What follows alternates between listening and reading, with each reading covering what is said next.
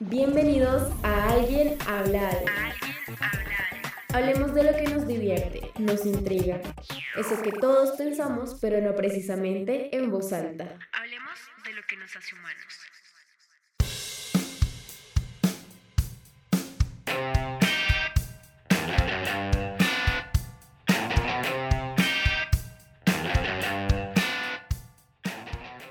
Bienvenidos a un nuevo capítulo de Alguien habla algo. El día de hoy, con mi compañera, vamos a hablar de un tema muy interesante. Vamos a hablar de deportes raros, extremos, eh, muy extremos de hecho, pero más allá de esos deportes que no son usuales y que se nota que la gente algunas veces está muy aburrida. Y bueno, el día de hoy quiero compartir con Laura. Hola Laura, ¿cómo estás? Hola, todo súper bien, muchas gracias. Excelente. Bueno, iniciemos de una vez porque es que hoy vengo pero reanimado, porque este tema me gusta muchísimo y este deporte me encanta. Pues la idea, ¿no? Porque no he tenido el placer de, de disfrutarlo. Y yo desde chiquito he sido fan de las carreras, muy a lo Need for Speed, muy a los Rápidos y Furiosos. Pero estas son como carreras de un poquito más bajo presupuesto, pero igual no dejan de ser adrenalínicas. Y entonces te quiero contar de las carreras con cortacésped. ¿Sabes qué es un cortacésped, cierto? Es como la máquina esa que, que corta el césped. Ajá, sí, es la maquinita, pero usualmente, usualmente es una máquina, como lo digo, que, que las personas agarran como un carrito de mercado. Entonces Sí. tú vas caminando y pues eh, la máquina va adelante cortando. Pero estas carreras con máquina de cortacésped son diferentes. Creo que estas máquinas se ven más en granjas y cosas por el estilo. Y es como un mini tractor que tú conduces y por debajo de, o sea, están las cuatro llantas y justo por debajo en el centro está, están las cuchillas que cortan el césped. Entonces es en eso, que es como un carrito bebé, pero que debajo tiene cuchillas. Entonces, es súper interesante, también arriesgado porque al inicio hacían la carrera normal con, con las cuchillas todavía activas. Hoy en día ya son un poco más precavidos y conservan el motor y todo tal cual de las cortacésped, de las máquinas de cortacésped, pero le quitan las cuchillas por cuestiones de seguridad.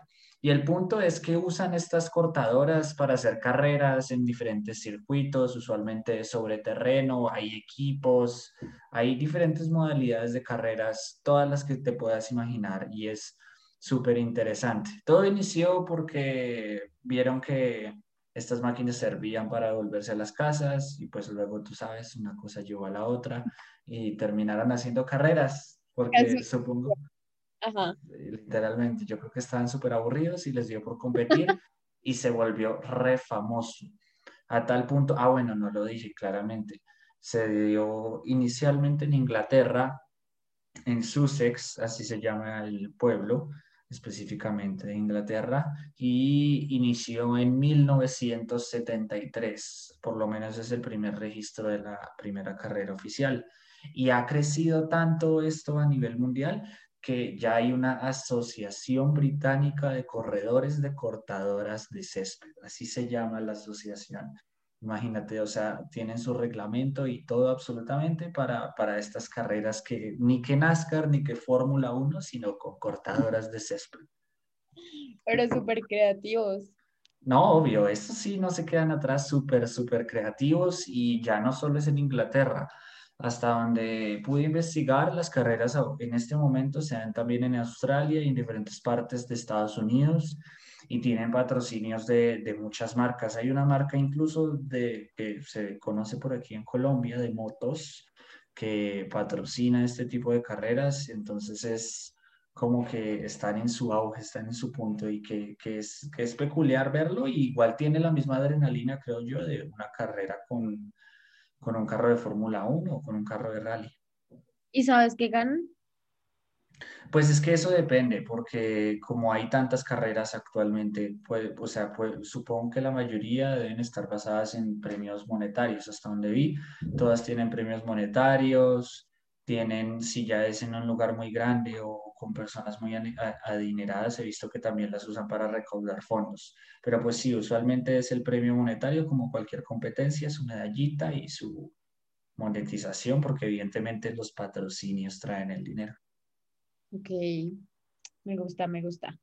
Bueno, para seguir hablando de deportes que surgen de la nada, de la creatividad y el ocio, em, nace el Campeonato Mundial de Buceo en Pantanos.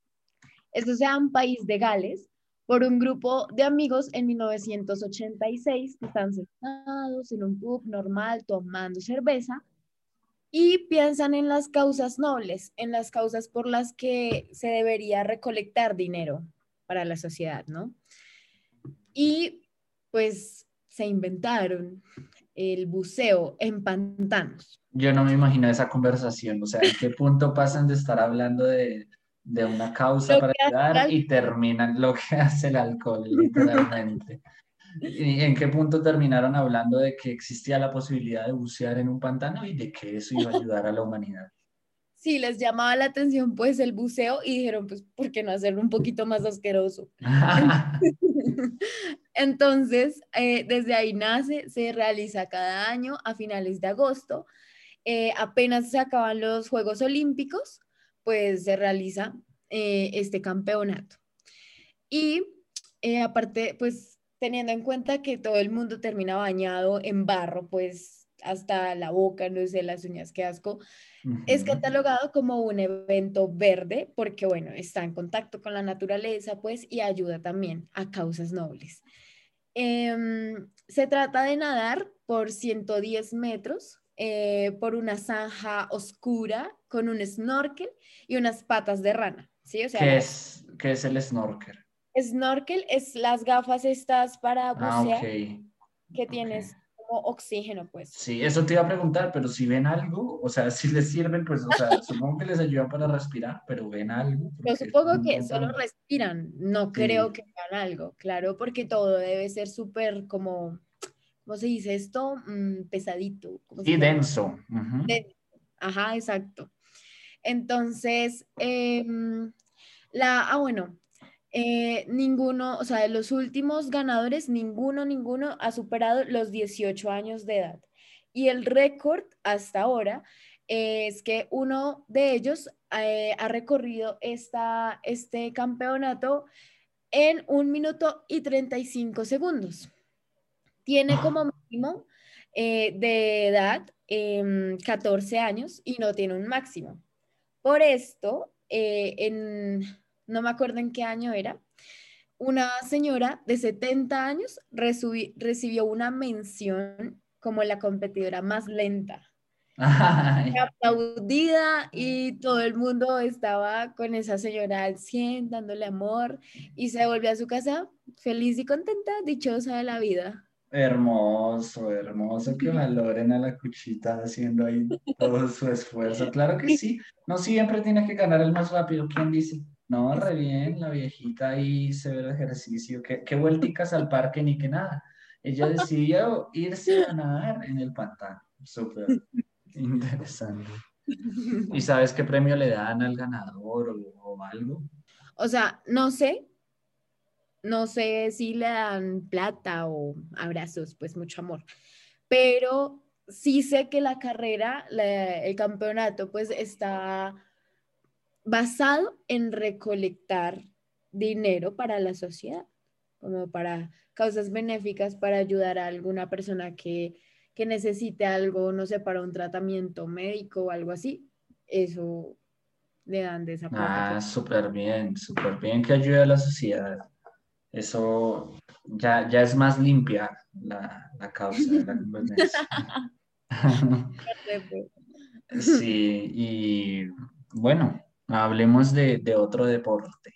Eh, bueno, ¿tú complementarías en algún momento el fútbol con el ciclismo? No, yo soy amotrico, me cuesta, me cuesta. El, fútbol lo llevo, pero, pero, pero ya si me metes una cicla, choco. no, yo, yo, ni siquiera fútbol, o sea, yo me caigo parando un balón. Pero estas personas, bueno, resulta que en países europeos, en Alemania, Suiza y Australia, desde 1893 juegan un deporte que se llama cycle ball. Y todo consiste en jugar fútbol arriba de una bicicleta. Ok, uy, no, no me da. Yo cero multitasking.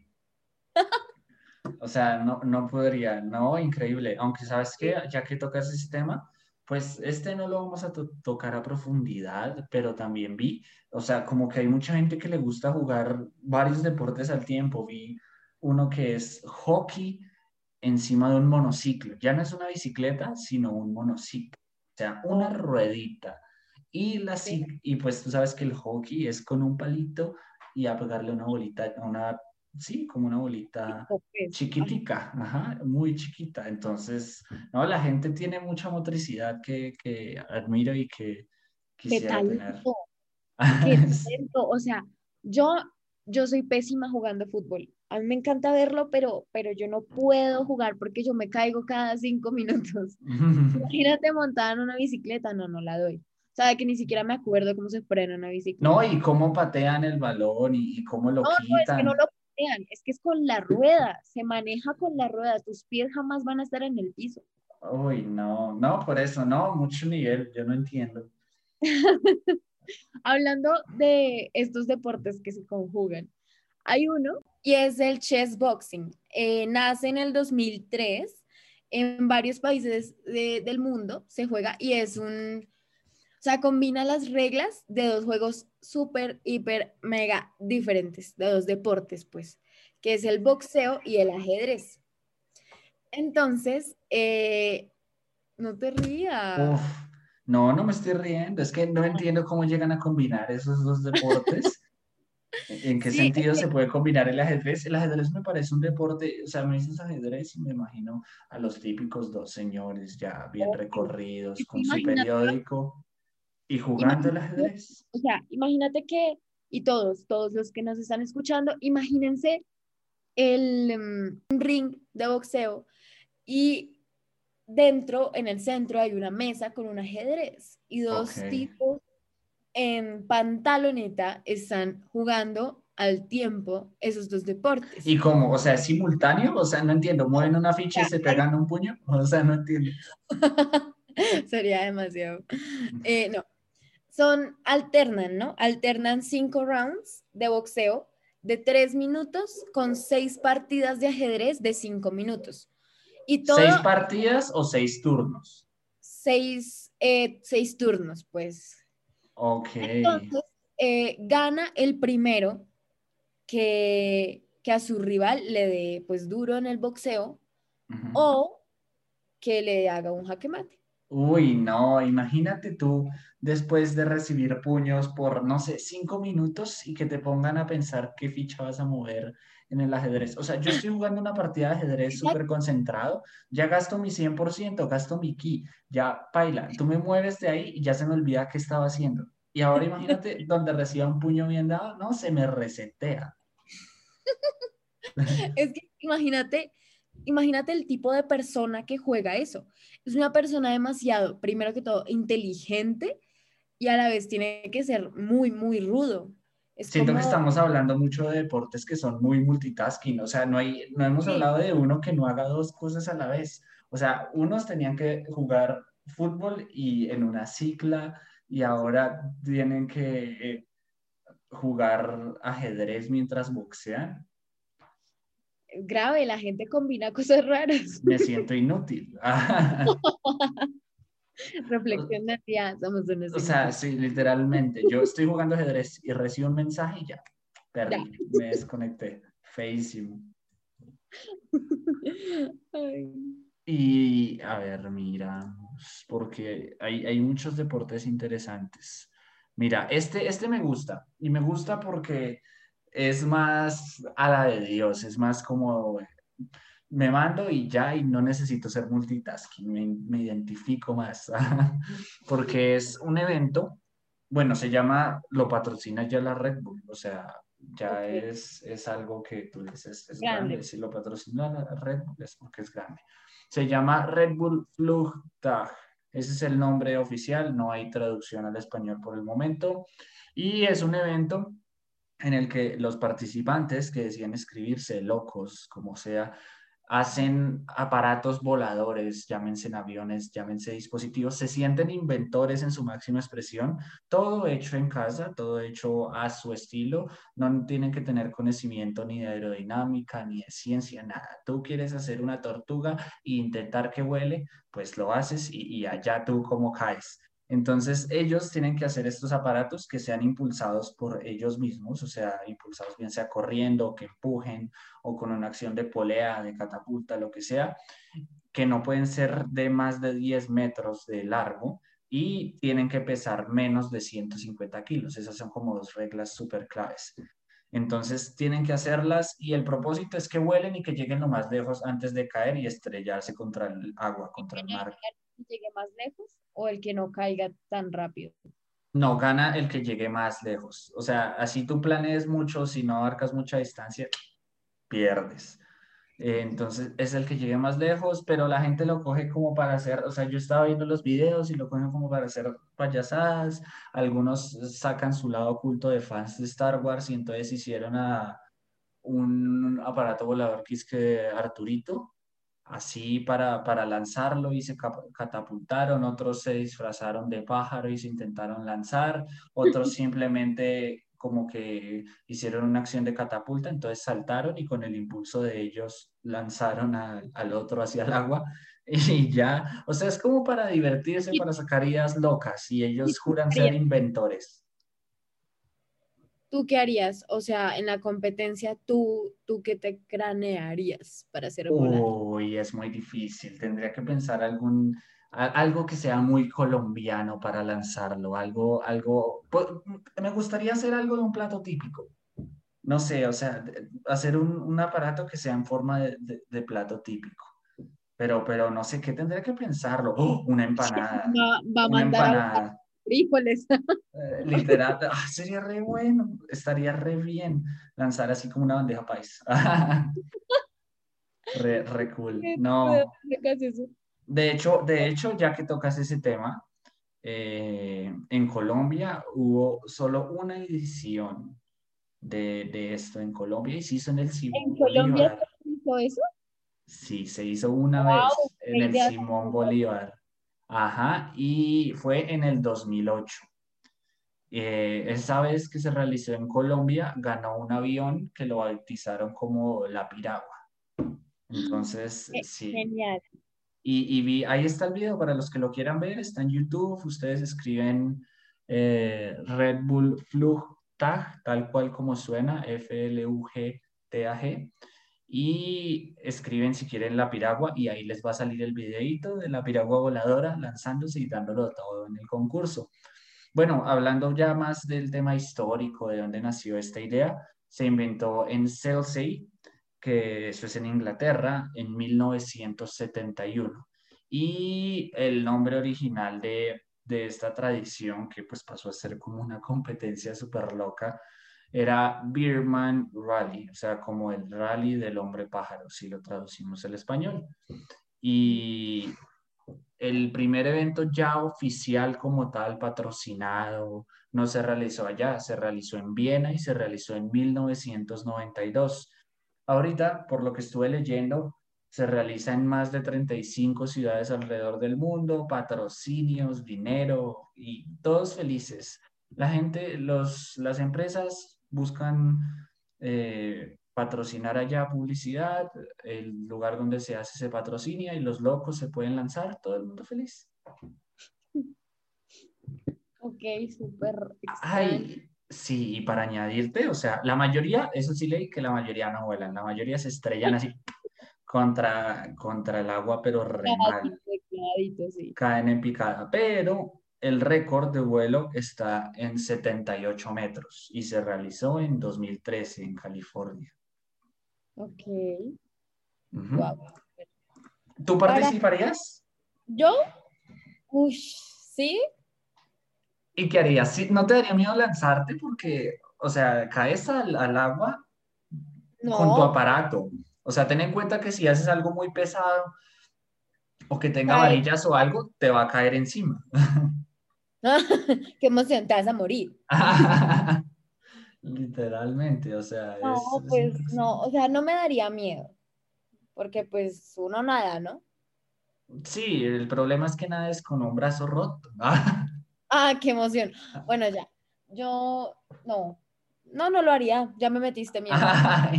no, yo sí lo haría. Así me rompo atrás es una experiencia que no cualquiera tiene. Decir que me lancé en una bandeja paisa a caer en Simón Bolívar si lo volvieran a hacer en. Imagínate la emoción que tendrías algún día de decir que juegas dos deportes al mismo tiempo. no, imagínate más bien mi felicidad de tener una foto ahí colgada de que participe en eso, un premio, uno nunca sabe que señor en grande y que los hijos le pregunten a uno y uno orgulloso pueda decir que voló en una bandeja paisa por 50 metros. Ay, muy bueno.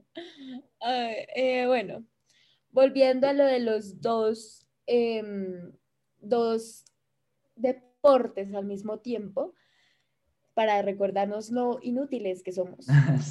Eh, vamos a hablar esta vez del sureste asiático.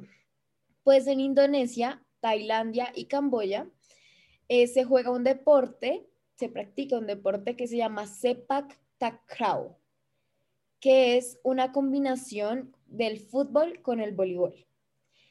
Entonces, Es que están combinando de todo, o sea, ya no hayan que, que combinar. ¿Y cómo es esto de fútbol y voleibol? Entonces, lo que hacen es que hay dos equipos.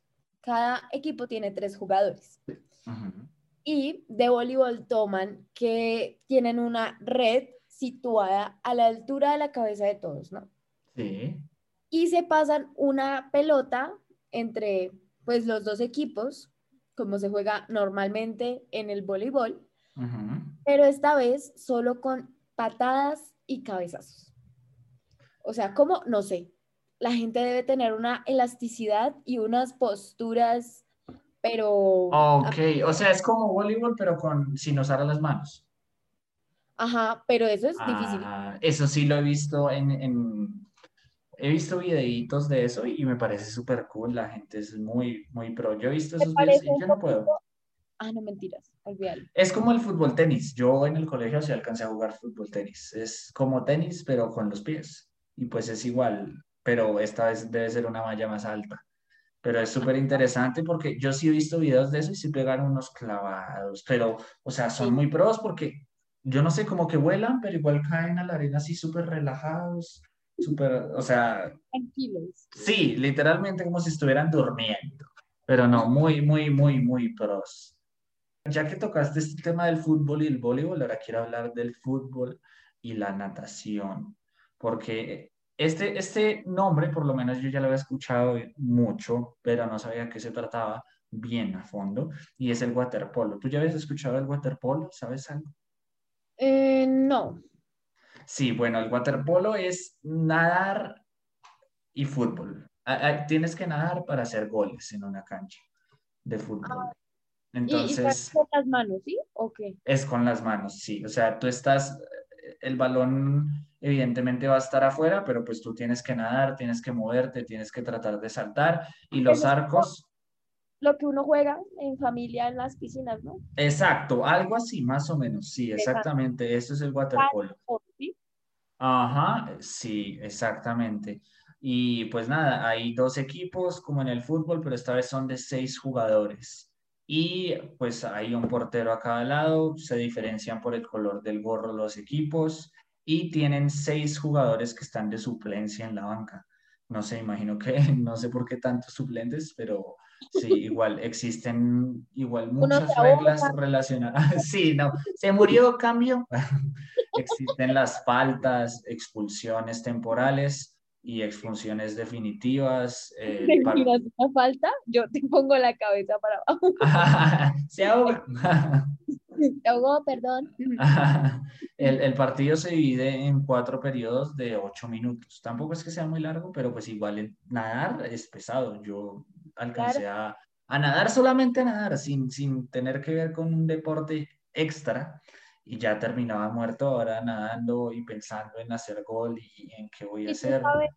Tú sabes, si lo hacen en unas piscinas así grandes, porque yo, por ejemplo, pues yo practicaba natación y nadar en las olímpicas es como otro nivel, ¿sí? Es, es recansón y, y uno se agota. Entonces, no sé si eso sea posible en una olímpica. Sí, de hecho creo que las juegan en piscinas olímpicas. O sea, estoy un 90% seguro que es en piscinas olímpicas, pero igual es muy pesado. O sea, es una mezcla muy rara. Tienen que saltar mucho a pesar de que estén debajo del agua. Y, y es como el balonmano. O sea, ¿has visto el balonmano? Solo Ajá. que, sobre, solo que en el agua. O sea, para movilizarte tienes que sobrepasar el Ah, pequeño detalle de que está el agua. Pero este no es el único deporte, porque también vi que existe el fútbol americano acuático. Pero este sí es más a lo bucear. Este, o sea, este Pero- para movilizarse nadan por debajo y se chocan así. Ese sí Ese requiere es más. peligroso. Ese sí se ve más pesado, ¿no? Por eso yo quería traer algo más tranquilito. Dije, vamos a hablar del waterpolo. Y, y pues nada, es. Está.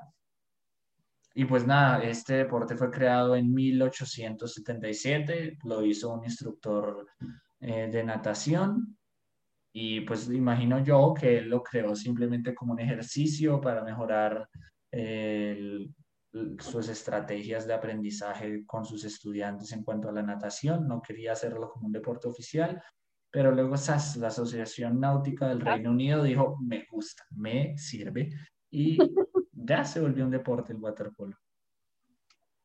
Entonces, bueno, para terminar, para concluir con, con estos deportes extraños, hay uno en el que me encantaría participar, que es el de ingesta de perritos calientes en Nueva York. Sales campeón. De una. Bueno, se creó en 1916 y fue porque varios inmigrantes quisieron decir como, bueno, yo soy el más americano. Entonces, eh, bueno, perritos calientes, bueno, las salchichas, como se les dicen, es como una de las comidas pues más famosas de Estados Unidos, ¿no? Ajá. o lo que más se come así sea como a la vuelta de la esquina. Bueno, esto nace y cada año se vuelve a repetir el 4 de julio. Ese es el Día de la Independencia, ¿no? Sí, el día de la Entonces, independencia. ese se celebra en Coney Island. Eh, es una competencia y el récord, o sea, la persona que lo ha hecho más rápido y que ha comido más ha sido en 10 minutos, se ha comido 68 perros calientes. 68 perros calientes. Pero ¿cómo son los? O sea, ¿viste los perros? Son grandes, son medianitos. Es solo salchicha y pan, ¿sí? Sí, Uy, Pero- no, yo no puedo. ¿Y tiene salsita? es que sin salsa sal- yo no puedo. le echa su asquerosa salsa. Uy, sí, es que soy fan. Yo sin salsa, digamos, no me podría comer. O sea, yo me pongo a pensar que yo estuviera allá y me sirven los perritos calientes, salchicha y pan y nada más. Mm, Eso no pasa. Eso Uy, no no. pasa por mi No, garganta. que- o sea, yo digo como, bueno, no pasa tipo por el pan, que es muy seco, Sí, exacto. Pero la salchicha es muy jugosa. Ahí hay algo de... No, pero igual no me pasa. A mí no me pasa ese pan. El pan es muy, muy seco. Bueno, yo pero quedo- sí tiene como sus toppings y, y las salsas y eso. Yo las vi y sí está aceptable. Ah, bueno, Pero está de yo gustoso. 68 me vomito. No, yo, yo, yo me como, y eso que yo, yo me considero de muy buen apetito. O sea, Yo puede creo que tú comerías unos 10. Pues si voy muy mentalizado, entrenado, yo creo que sí me los logro comer. Pero sí, pero 10 sería como mi límite. O sea, yo creo que ya después de eso quedo No, hasta- te comes 10, sobrado. Es que Sí, la verdad sí, como tengo, tengo alma de, de competidor. competidor de Nueva York. Y ya. Y entonces em, la persona que gana esta competencia tiene el súper honor de lanzar la primera bola en un partido de béisbol.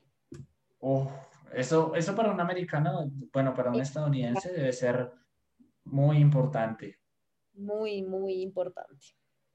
No, no, pues bueno, no sería el mejor premio para mí, pero, pero, pero el honor de, de ser el que más come sería oh, interesante.